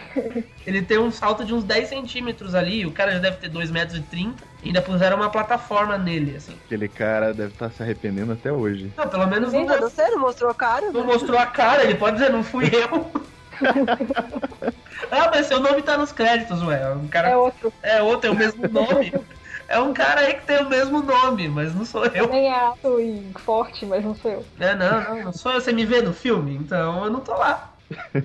Uma coisa que é legal também é que a Siena não é, não foi a primeira ideia do Paul Anderson pra Jill. É a Natasha, blá blá blá. Natasha Henstridge, é, ela fez aquele filme A Experiência. O único treco que eu lembro dela, na verdade, de verdade mesmo, fora esse filme, é aquele é um seriado que passava no SBT. Mas espiãs, As espiões. É, Esse seriado, gente. X-Files, né? O nome do seriado. É, mas em português era as espiãs. E ela fez um filme que eu gosto muito, que é em Marte. Talvez o, Cool lembre o nome. Em Marte. Um mar. É, tem ela e o Ice Cube. E lembra Tá, muito tá. Resident Evil. Puxa vida. Eu sei, eu sei qual que é, mas É do John nome, Carpenter. O nome me fugiu agora. Eu sei Esse- qual que é. Fantasmas de Marte, não é? Fantasmas de Marte. É muito Resident Evil esse filme. Assistam. É melhor que Apocalipse, por sinal. Eu nunca assisti, eu lembro bem da capa só, mas. É filme- muito legal. Tem, a- é, tem ela e tem o Ice Cube. Inclusive, esse filme saiu antes do Apocalipse. Eu lembro de ter assistido e falando: Meu, essa menina é a Jill. Talvez o Paul Anderson tenha assistido o filme e tenha pensado a mesma coisa, assim. Mas será que ela ficaria melhor que a Siena? Não acho. Pois é. Gente, a cena foi perfeita, fala sério, eu não consigo botar defeito nela. Não, assim. nos Ah, então ela limites sobrou dela. direitinho, né, gente? É, nos Assim, a limites. Personagem, no fim das contas, não é exatamente a Jill, mas eu acho que nos, assim, o que tava ao alcance dela, tipo, expressão corporal e, Ela tira igual, ela anda igual. e o caminhar e é tudo assim, ela mandou muito bem. A- cara, a cena dela andando de costas com aquele casaquinho amarrado na cintura é muito perfeita, é muito igualzinho. É uma, uma coisa que eu queria falar também, não sei se vocês leram, eu acho que não, é sobre os livros, assim. Os livros são de um, um cara que chama Kit R.A. de Cândido. Ele é um, assim como o D. Perry, é um autor de novelizações esse pessoal não tem nenhum trabalho original. Eles trabalham com novelizações. Então ele já escreveu novelizações de Jornada nas Estrelas, é, acho que de Star Wars também ele tem alguma coisa. Ele é o autor dos livros dos três filmes, né? O primeiro livro é bem igualzinho. Ele expande alguma coisa da Alice com a Lisa no restaurante conversando e acertando a traição. Do segundo livro, ele foca muito no Nemesis. Você tem o tempo inteiro o Matt com a consciência intacta. É mais ou menos como a Jill. É que no Resident Evil 5 isso não é mostrado. Mas mais ou menos como a Jill em Resident Evil 5, que fala: Ah, eu não conseguia controlar, mas eu tava consciente de tudo que eu tava fazendo, me desculpa, não sei o quê. Ele fica o tempo inteiro no livro, quando ele é programado para matar os Stars, ele fica: O que, que eu tô fazendo? Ai meu Deus, o que, que é isso? A hora que ele tá lutando contra a Alice, ele fica, tipo, pedindo desculpa para ela e gritando mesmo, tipo me reconhece, sou eu, não bate em mim, eu não tô conseguindo me controlar, entendeu? Não é aquela coisa do filme do tipo, ah, o, o Major Kay falou, ah, esse Nemesis aí é um lixo. E aí o Nemesis ficou puto e virou bonzinho. Tipo, ele passa o, li o, o, livro inteiro tentando se controlar e aos poucos ele vai conseguindo. Até que no final ele, ele finalmente consegue retomar o próprio controle, consegue se controlar sozinho e acaba salvando a Alice no final. E ele fala também do Ken, que, mas conta só o background dele, que ele nasceu na Alemanha, veio para os Estados Unidos, o pai dele é fugindo da guerra, aí ele chegou, foi pro Iraque, ele tinha um nome alemão que não é revelado no livro. Quando eles chegaram nos Estados Unidos, toda a família se colocaram nomes ocidentais, porque eles queriam se misturar à população. O pai do, do Major Ken batia nele se eles falavam em alemão ou se ele citava o nome das pessoas em alemão. Enfim, ele foi pro exército, lutou no Iraque e aí se transformou o chefe da divisão de segurança da Umbrella e é isso. Lembrando que isso não significa que o Paul Anderson omitiu tudo isso no roteiro, né? Não, muito pelo contrário. Isso tudo vem da cabeça do Kit. É muito. E é bom, né? Méritos para ele. Eu não li, mas pelo que você mesmo fala bastante, parece é valer muito a pena bom. preferido. É muito bom. O livro ainda tá disponível, não é caro. Quem souber inglês, custa 20 conto o livro. Assim, o livro é legal. Ele pegou um roteiro ruim e transformou num livro muito legal. A forma como ele conta a história é bem interessante, assim. Mas a gente fala do final, né? Que nos dá uma prévia do que vai ser a extinção com os poderes psíquicos. Ah, quero nem lembrar. Aliás, falando no, no, no final, você percebe que assim, a Umbrella pede qualquer funcionário, qualquer pessoa que trabalhe para a Umbrella não pode ler notícia, assistir televisão, ouvir rádio, acessar a internet, não podem nada, né? Porque você tem uma sequência no final que é o seguinte: Alice tá morta, cataram a Alice lá, a Jill e o Carlos denunciaram todo o esquema da Umbrella pra imprensa. A imprensa mostrou exaustivamente a cara da Alice, a cara da Jill, a cara do Carlos. Depois a Não, eles Umbrella. não mostram eles, eles só mostram o Carlos e a. Não, mas dá pra você imaginar que a, a Alice foi mostrada porque ela gravou com a cara dela. E eles enviaram essa mesma fita pras pessoas, pra imprensa. E aí depois a Umbrella cobertou a história. Jill e Carlos são procurados, mostra bem a cara deles, assim. A foto dos dois com o nome do lado. Corta. Cena seguinte, Jill e Carlos chegando na carro. base da Umbrella de carro, com mil soldados. Nem, nem ninguém lê no- assiste notícia. Ah, olhando pra eles, né? Porra! Nunca não tinha pensado nisso. Entendeu? Corta a cena, mostra eles se acordando, eles estão lá na, na base da Umbrella, ninguém, ninguém. Nem desconfia. Tudo bem que o, o, o Dr. Isaacs fala, deixa ela embora, projeto Hélice ativado. Mas isso é depois só, entendeu? Ninguém desconfia. Porra, tem uma criança dentro do carro. Esse filme estreou em 2004. Esse eu já pude ver no cinema. Eu não pude. Como assim? Eu vi no cinema. Porque Eu também. Esse filme era 16 ou era 18? Eu acho que ele foi 18 aqui no Rio. Ele é, dezo- motivo- é- acho que ele era 18. Acho que ele era 18. Eu acho Como é que que eu eu tinha, assisti? eu tinha 17 anos na época. E aqui no Rio tinha uma, uma palhaçada muito tensa pra se entrar no cinema. Você não podia entrar em filme 18 nem acompanhado. Esse filme arrecadou mais de 50 milhões Mostrando que, apesar da qualidade, né? Apesar da qualidade, ele se pagou, mas se você comparar com os números do primeiro filme, ele não, não foi tão a- além do que ele foi gasto. O primeiro filme foi 32 e arrecadou 40. Esse segundo, ele gastou 43 e arrecadou 50. Tipo, Foi na lata ali. foi ali. Eu não tenho os dados de DVD. Não procurei com muito afinco também, devo confessar. Mas deve ter sido alto, é época do auge do DVD. ali. Mas era a época do áudio do DVD, então deve ter vendido bastante. E é, é, falar o que mais, né? Não tenho o que dizer, é uma caca. Eu acho esse filme uma, uma bosta. Eu acho ofensivo. Eu, eu dou nota 2 pelos 20 primeiros minutos. Cara, eu não sei, sinceramente, que nota dá, mas um 5. Vou ficar entre ali, vou dar um 3, assim. Ele tem algum o mérito mesmo do comecinho, mas é só. De resto, não dá pra aproveitar nada. Só de. A Tocha tá viva? Eu me recuso a dar nota. Vocês dão assim? Tipo, não, né? De 0 a 10. não tem nota negativa, não pode. Pode dar menos 10. Não, eu vou É. votar nulo, pode? Tá. Vou anular meu voto aqui. Eu vou ser meio do contra. Eu acho que ele é um filme legal. Eu não acho tão ruim quanto vocês acham, mas eu, eu dou 7. Nossa. Eu acho que Olha só, Caridade. corajoso. É, porque eu acho que assim, quando eu lembro da Jill toda bonita, fazendo o movimento igualzinho do jogo, eu não, não consigo achar uma bosta. Eu acho que ela salvou o filme, e eu acho que tem cenas que são legais, que lembram bastante o clima do jogo, mas é uma coisa muito mínima. Mas ainda assim, eu acho que é um filme legal aí de assistir. The Umbrella Corporation thought they'd contained the infection. Well, they were wrong. Raccoon City was just the beginning. Within weeks, the T virus had consumed the United States.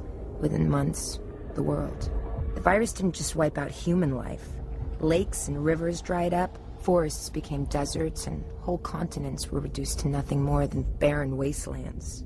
Slowly but surely, the earth began to wither and die. Eles tem erva nesse filme, né, gente? Erva. Não a. Erva tem no Extinction. Não a, não a erva Ah. verde. Tem a. Não tem erva verde, sim. Não? No laboratório. Ele fala, Dr. Isaac, logo no final, antes dele. Ah, sei lá. Ele fala da erva? Fala. Não, eu lembro de um comentário na época que o filme ia sair que o laboratório tinha ervas. Mas eu procurei e não achei. Achei que você tava falando de outra erva. Mas tudo tem, tem a outra erva. O filme inteiro.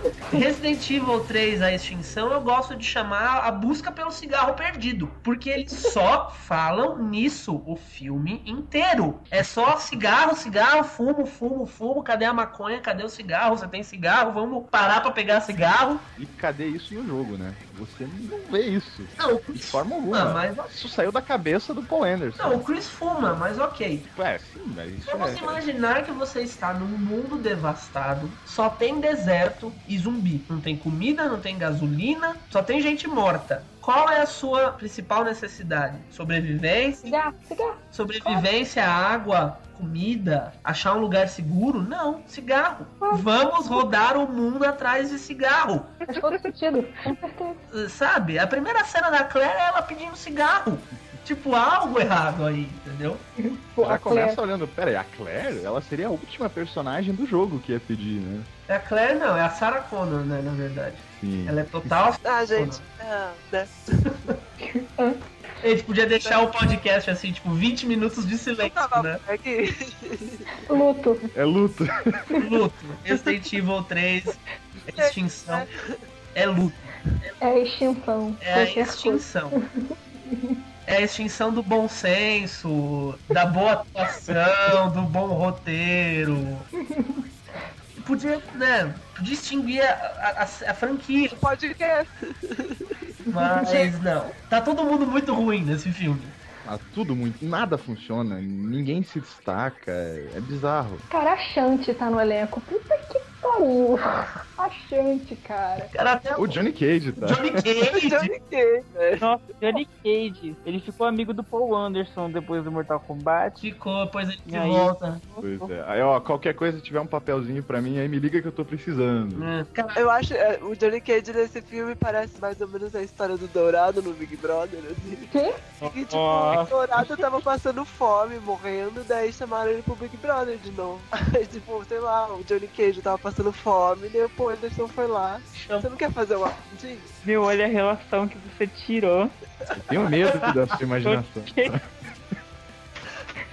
cara, até a Mila que eu, eu gosto da Mila. Ela não é uma atriz Ah, excepcional, mas ela é competente. Ela trabalha direitinho. Ela fez alguns filmes de Porque respeito, ela trabalha direitinho porque ela só faz o mesmo personagem, né? Tipo, todos os filmes dela, tipo, é a mesma coisa, o mesmo Não, personagem. não, o quinto elemento Sim. é legal. Sim. Joana Dark é Mas bom. Tanto que depois do quinto elemento ela fez só o mesmo personagem. Aquele ultravioleta lá. Ah, esse é, outro, cara. esse Esse. Não, mas não, ela fez um filme do Fort Kind. Contatos de quarto grau. Altamente feito esse filme, vamos combinar, hein? Não, eu também não é gostei. legal. Não, o filme não é legal, mas ela tá legal. Ela faz o mesmo personagem. Não, ela não dá porrada em ninguém no Fort Kind, pelo contrário, ela apanha no filme. Eu acho que isso eram os hormônios, né? Esse é aquele tá filme pra que ela fica presa numa ilha e pá. Não, não, caralho. esse Fort Kind é, é de ET. Que ela aparentemente aí é. Que é ela fica presa numa ilha com outro casal e eu acho que eles têm que se matar, uma coisa assim. Puta, aquele parece que é Qual bem. é a Lagoa Azul? A Lagoa Azul, que ela fez a- o, o papel da Brooke Shields. A Lagoa Azul 2. Ela fez o Lagoa Azul, né? É o Lagoa É de Azul. volta É o, Lagoa é o Azul. Lagoa Azul 2, é a sequência. É de aí, volta. então? De, É, de volta ao De Lagoa volta ao Lagoa Azul. Ó, Aliás, o esse filme- BT mandou lembranças, hein? E ela parece Não, pelada pra variar, né? Pra variar mesmo, né? Porque Dá pra ver a pepeca da mulher. No Pra ver o pinto do cara. Ah, não, no Pô, Apocalipse. No Ah, tá. Apocalipse você vê a pepeca dela quando ela cai no chão, tipo, tosco aquele paninho na frente grudado. Né? você tava falando da Lagoa Azul. Não, não. Lagoa Azul dá pra Mas ver podia, o pinto né? Podia. E o Tá no peito. mesmo. Cara, é, é, assim, é até complicado a gente ach- achar um gancho pra falar, né, do Extinção. A gente acaba, tipo, divagando foda. Pois é, como é que a gente pode começar? O Extinção, Pra que basicamente, começar, né? Gente, pra quê? ele se passa anos depois do Resident Evil É uns Apocalipse. seis anos depois, cinco Cara, anos mas depois. parece em 300. né? Vários anos depois, o T-Vírus tomou conta do mundo. Em algumas semanas, o mundo inteiro estava infectado. Não é algumas semanas. Não, ela fala cinco assim, anos. ela fala e que em dias o vírus tomou conta dos Estados Unidos, em semanas ele tomou conta. E o vírus fez os rios secarem. Fez os E a areia dominar secarem absolutamente e a areia dominar o planeta inteiro. Que vai pra puta que pariu nesse filme, né? No quarto filme ele ignora simplesmente tudo isso e vamos, o mundo tá bem. É, isso é uma forma de você quase jogar fora tudo que foi trabalhado no É que primeiro e no teve, segundo, teve uma, né? teve Joga uma entrevista. Teve uma entrevista que ele dá, que ele fala que é só ali que virou deserto, né? Mas no, no começo do filme, Eu o, o globo É um inteiro tá marrom. É. É, Ela eu- diz que o mundo, ela própria diz no começo, quando aparece o mundo meio marrom, assim, ela diz que o mundo secou. Ela que o mundo que- virou. Ela usa a palavra até wasteland, tipo, ela virou um, um campo vazio, deserto, E sem nada. Aparentemente só Tóquio sobreviveu. virou um campo vazio deserto, mas chove em Tóquio. Chove em Tóquio. Pois é. Tipo, entendeu? Vai, vai. O, o Japão, o Japão é diferente em tudo. É, né? tá, tá separar uma ilha, né? O vírus não chegou lá. No Japão e no Chegou Alasca. sim, tem zumbizinho na chuva. E aí, ok, a Alice se afastou. Lembra do zumbizinho na chuva? A melhor cena do filme. É, é o melhor ator do filme, é o zumbi na chuva, né? A Alice se afastou do grupo por motivos não revelados. Ela é apaixonada pelo Carlos, esse amor também brotou do chão. Eu li que certa vez o Carlos não ia estar nesse roteiro. E daí, quando a Siena recusou, foi pro Aragon lá, eles colocaram Vocês o Carlos e a Claire. Nossa. Mas assim, a Alice não se separa de todo mundo porque ela sabe que ela tá sob controle da Umbrella. Mas e que isso ela... não é explicado ter- em nenhum momento. E vo- Ela fala que ela sabe. É, mas ela não fala, ai gente, eu me separei de vocês pelo bem de vocês. Ai, Eu acho que Ah, não, não, porque, custava, não tipo- custava nada colocar um diálogozinho, alguma ceninha deles É. explicando isso. Fica implícito. Fica, ela fala. mas X.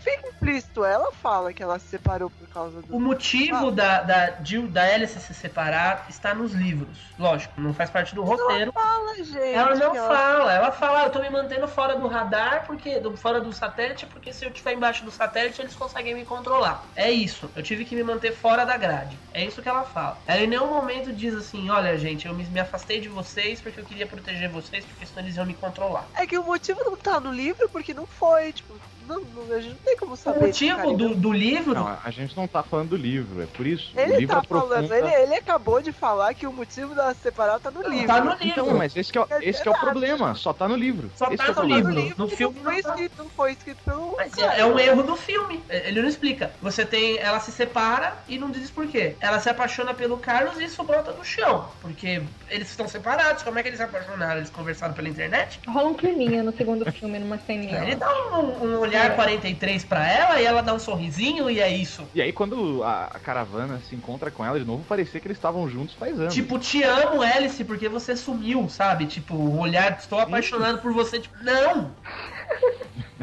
Calma lá, né? Sabe? Tipo, da onde isso surgiu? Esse sentimento todo, amigaços de infância. É, e aí a Alice tá separada, depois eles acabam se reencontrando. A Claire lidera uma caravana de sobreviventes que vaga pelo deserto em busca de gasolina e cigarro. Ficam andando de lugar em lugar, evitando cidades grandes, porque supostamente é onde se concentram a grande quantidade de zumbis, que é uma farsa também, porque eles vão pra Las Vegas e não tem zumbi normal nenhum em Las Vegas. É, Tem uma caixa mágica cheia Cara, de... eu quero uma caixa sem fundo.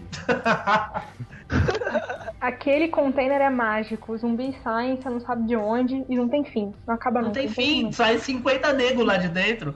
A Alice olha lá dentro não tem nada. De repente, ah, sai, né? Tipo, a, Isso, né, a cara? torcida É do outra Corinthians. Sai a torcida do Corinthians inteira dentro do container, assim, arrastão.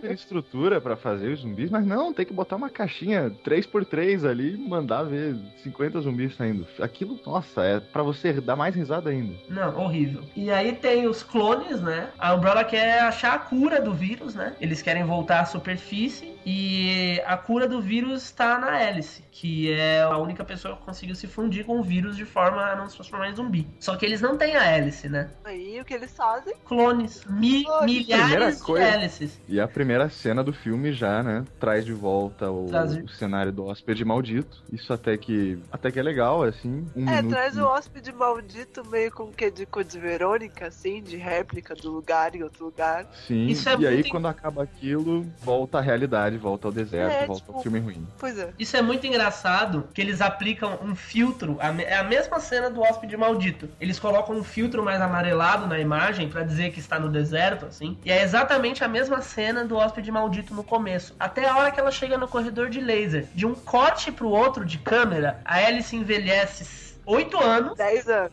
né? Muda o cabelo de um corte pro outro, assim.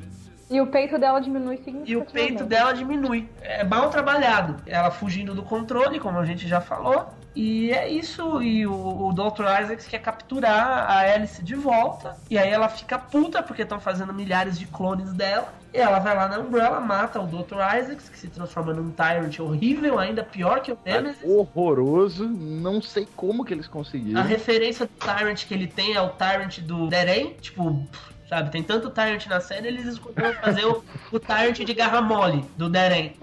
Ela mata o Dr. Isaacs, tem o Wesker. Vamos- Ué, Vamos combinar. E aquele cara não é o Wesker. cara, e o. Vamos Sei combinar. lá, eu acho que a escalação é ruim, porque o ator, eu, eu assisti. A escalação, nós estamos jogando futebol.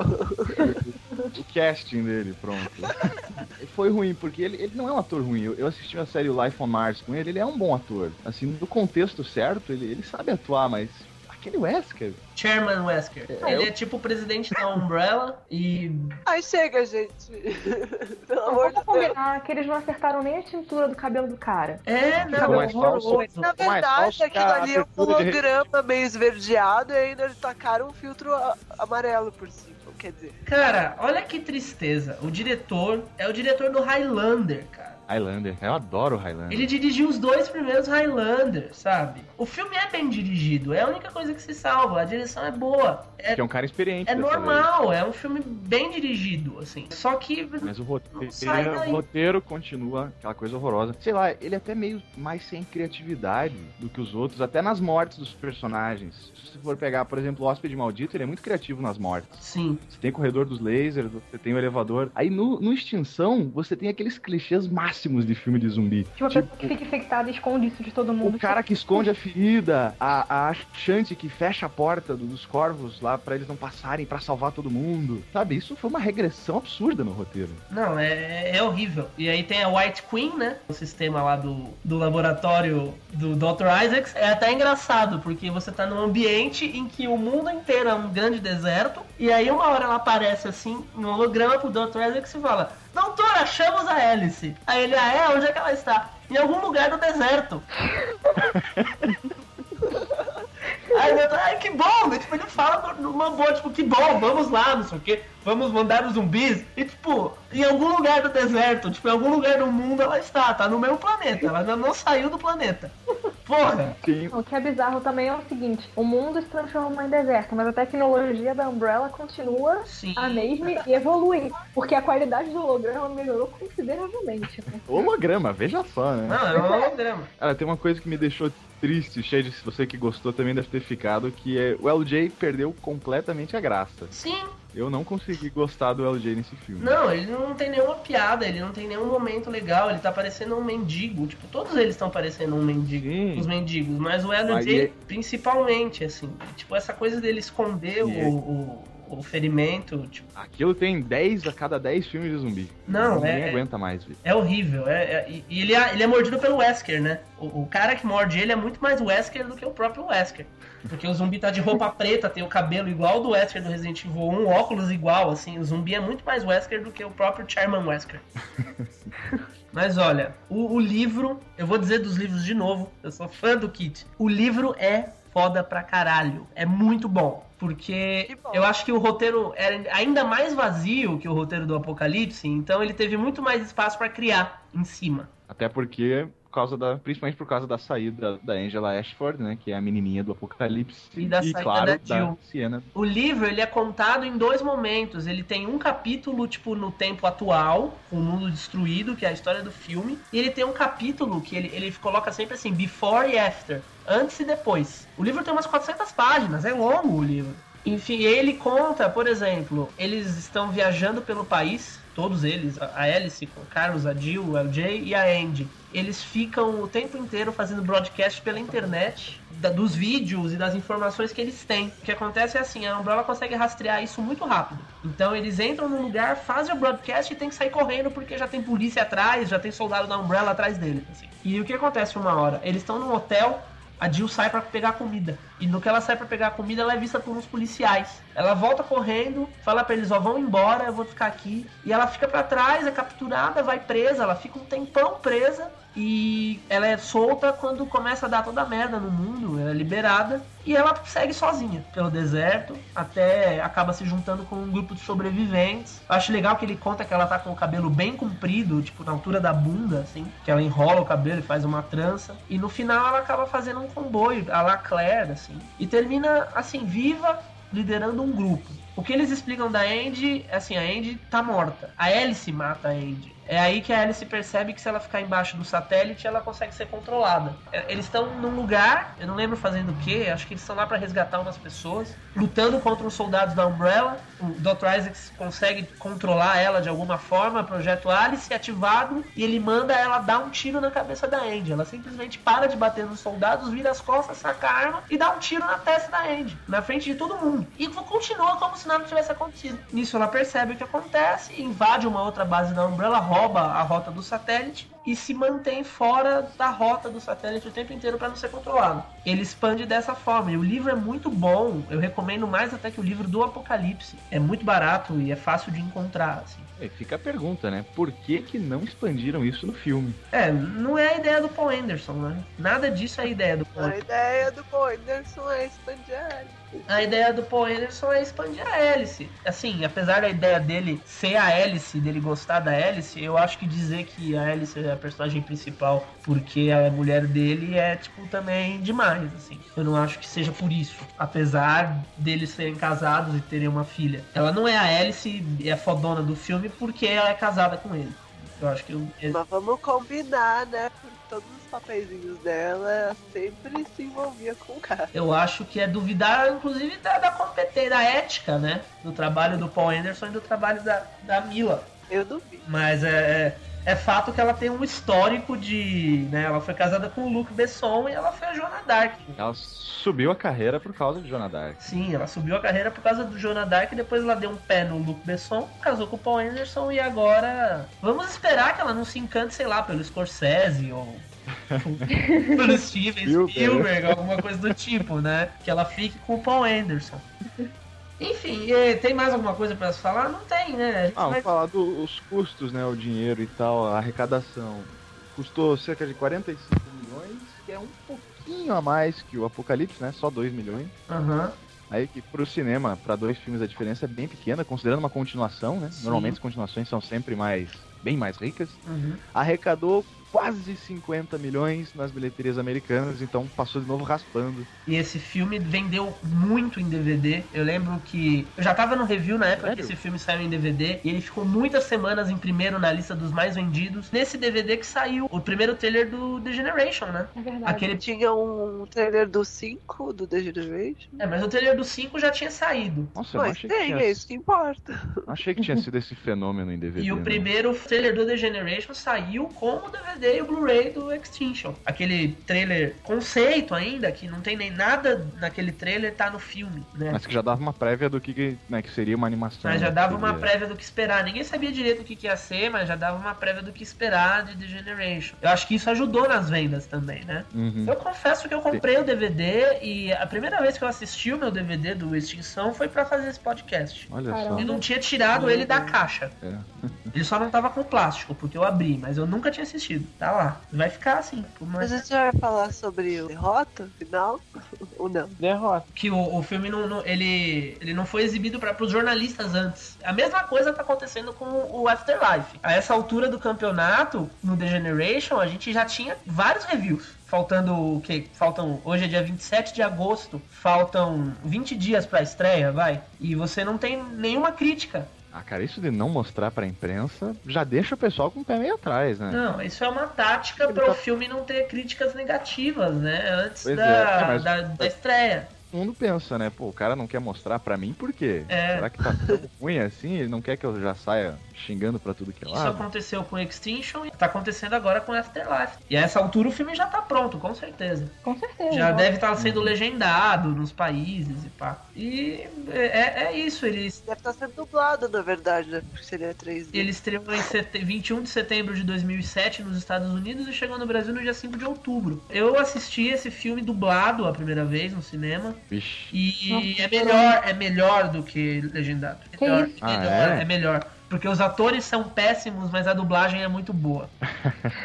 Os atores são muito ruins, mas como a dublagem é, é legal, dá uma outra camada pro filme e melhora os atores, entendeu? Hum, eu entrei bacana. sem querer no- na sessão, só tinha dublado e não tinha nem nada avisando que era dublado. Eu assisti duas vezes no cinema, uma dublada e uma legendada, e olha, dublado é bem melhor. Eu não sei quem são os dubladores, não, não corri atrás de ver, não. Mas parabéns para os dubladores que conseguiam. Conseguiram colocar a ce- a cereja em cima do tolete de bosta, né? Foi basicamente isso que eles fizeram. Eles só colocaram um negocinho bom ali por cima. As tentativas de entrar em contato com a sede dos Estados Unidos continuam falhando. Há quanto tempo estão fora do ar? Há 17 horas. Já os consideramos perdidos. Mas nossos planos não mudaram. Os dados foram transferidos para esta sede e a pesquisa vai continuar sob minha supervisão pessoal. Eu espero resultados em um mês. Não, não vão ter que esperar tanto. Porque eu vou pegar vocês. E eu vou estar muito bem acompanhada. Eles não podiam salvar, né? Não, Não, dá, não pra, dá salvar. pra salvar, não dá pra salvar. Opa, não dá, não tem condição. Esse filme, assim, se você gosta, toma vergonha na cara. Ele consegue ser ruim como adaptação, ruim como filme de ação. Adaptação de quê, meu Deus? O que, que é Adaptação aquilo? de quê? Não tem Resident Evil. Realmente. É por isso que eu falo que o, o Apocalipse é ofensivo e eu odeio mais o Apocalipse do que o Extinction, que é um filme pior. Porque eu não enxergo o Resident Evil no Extinction. Ai, vamos dar nota logo. Nota zero. Nem sei que nota dá. Tipo, eu vou fazer igual a Todd, não. Vou- prefiro não. Essa também, vou, vou me abster da votação. Que... Eu vou dar zero porque eu, eu, eu tô com dor de barriga agora, porque eu comecei a falar desse filme. Eu vou ter que dormir com dor de barriga. Olha Eu só. não gosto desse filme, ele é ruim. Ele é, ele é uma ofensa à inteligência do ser humano. Eu, eu conheço quem Terminar gosta. Eu conheço muito, conheço muita gente que gosta. E, né, pra um filme que ia ser o final da trilogia, né? Que deixa um fim dizendo Ingênuo. essa porra vai continuar. Somos muito A ingênuos. né? divulgação inteira falando que a porra do filme ia acabar uma trilogia e cacete, entendeu? Só acabou uma trilogia porque é um terceiro filme. Agora vai ter o quarto, não é mais trilogia. Acabou a Claro. trilogia. Pois é. Five years ago, a virus escaped and everybody died. If you are out there, there is hope. My name is Alice. O que esperar de Afterlife depois de tudo isso? A gente tem um filme legal, um filme médio e um filme péssimo. Paul Anderson. Não, eu acho que a gente tem um filme bom, um filme ruim e um filme merda. Tá. Será que vai continuar descendo ou, vai voltar pra um padrão? Eu não acho que vai continuar descendo. Assim, não é muito difícil fazer um filme melhor que o Extinction e o Apocalipse. Eu acho péssimo, tudo que tá sendo na- mostrado pra mim, nada me impressionou. Aliás, eles estão mostrando o filme quase inteiro, né? Porque o que sai de cena. É, mas não também, né? Se você parar pra pensar, sim, mas não. Você sabe alguma coisa da trama do filme? Eu não sei. É, realmente. Eu não sei o que vai acontecer no Mas filme. isso, eu acho que isso mostra o quão pobre no sentido de história esse filme vai ser. Porque eles só investem e só, só falam no 3D. O Paul Anderson e os produtores só abrem a boca pra falar do quão maneiro foi gravar em 3D, do desafio das câmeras diferentes. Eu usei uma câmera da NASA que tem um, um frame rate absurdo e ela custou não sei quantos mil dólares não sei o que, não sei o que lá. E a Mila Jovovich só fala que ela mata 200 mil pessoas, que ela explode não sei o que, que ela pula do prédio. E assim, até agora você não sabe de nada. Assim, a única pessoa que falou uma coisa assim um pouquinho mais profunda foi a Lilater comentando que a Claire perde a memória e ela fica naquele conflito de confiar ou não no irmão dela. É, a gente pode ficar com a esperança de que o, o 3D, né? Todo o preço de, de filmar em 3D tenha botado um pouquinho de responsabilidade na cabeça do Paul Anderson. né? Aliás, ele volta pra direção no Afterlife, depois de ficar de fora dois. Apocalipse no Extinction. Assim, eu acho que vai ser um filme não melhor que o primeiro, mas melhor do que o segundo e o terceiro. Pelo menos mais divertido de se assistir. Porque o Apocalipse é muito ruim e o, o terceiro filme dá dor de barriga, como falou o Dunkel, dá gastura. Chega, né? Chega. Tá, já, Chega. já, tá- já tá dando até problema de saúde, então é melhor deixar pra lá. Olha, então, eu espero com todas as minhas forças que a Sienna Guillory salve esse filme, que ela faça uma de bonitinha de novo, que ela jogue, que ela veja no YouTube o Resident Evil 5, que nem ela fez com a Jill no Apocalipse. Sei lá, é a única coisa boa que eu espero desse filme é isso. E você, Todd? É isso?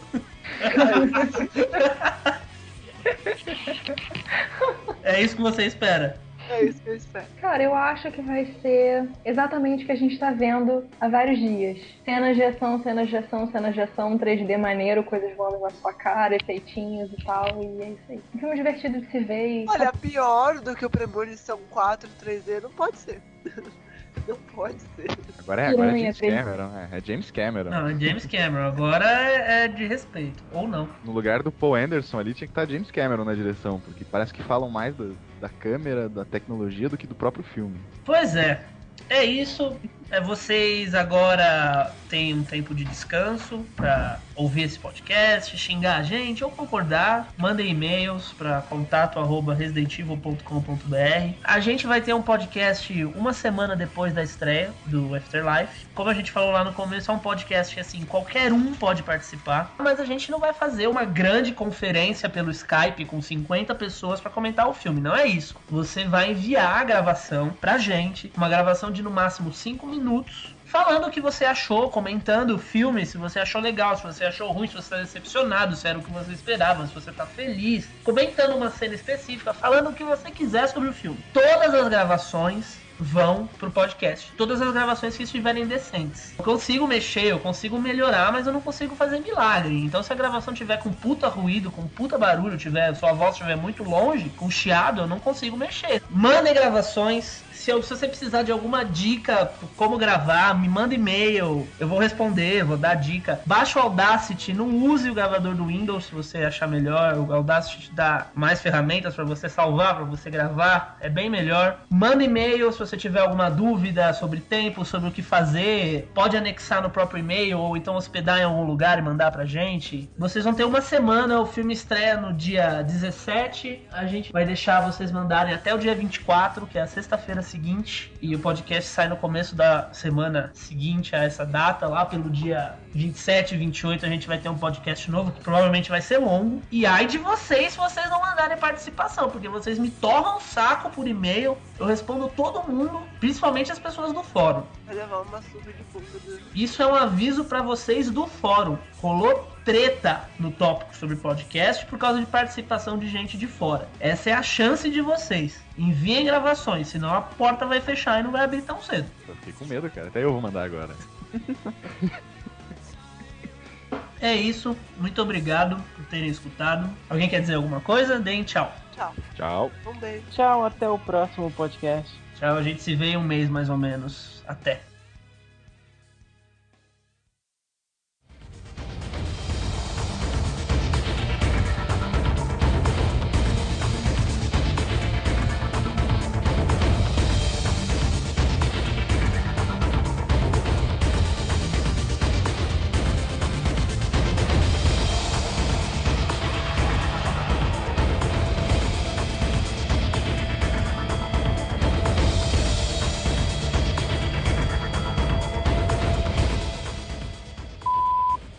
Consigo mexer aqui em áudio, eu consigo editar alguma coisa, mas a gravação.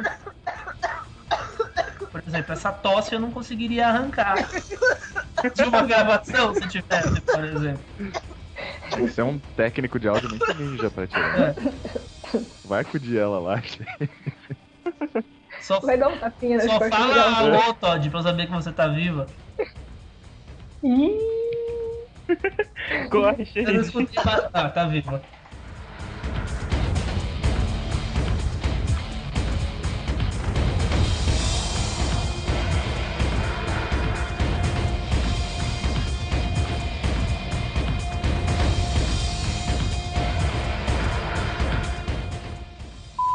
Tem um Gossip Girl que tem várias cenas da, da cidade, de te prédio. tanto. Gossip Olha Girl! o exemplo, olha o exemplo. Olha o exemplo que ele dá. Ah, travesti, outra vida uma bichona. Não, enfim, foi, foi o primeiro seriado que vem à cabeça. Me veio à cabeça. Olha lá. é. Aham, tá. Tá, no filme do Rambo, aqueles, né?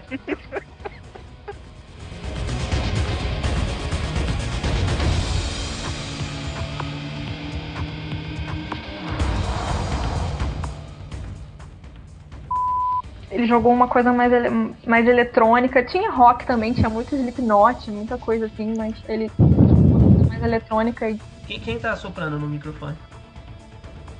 Bom, seja lá quem for, parou.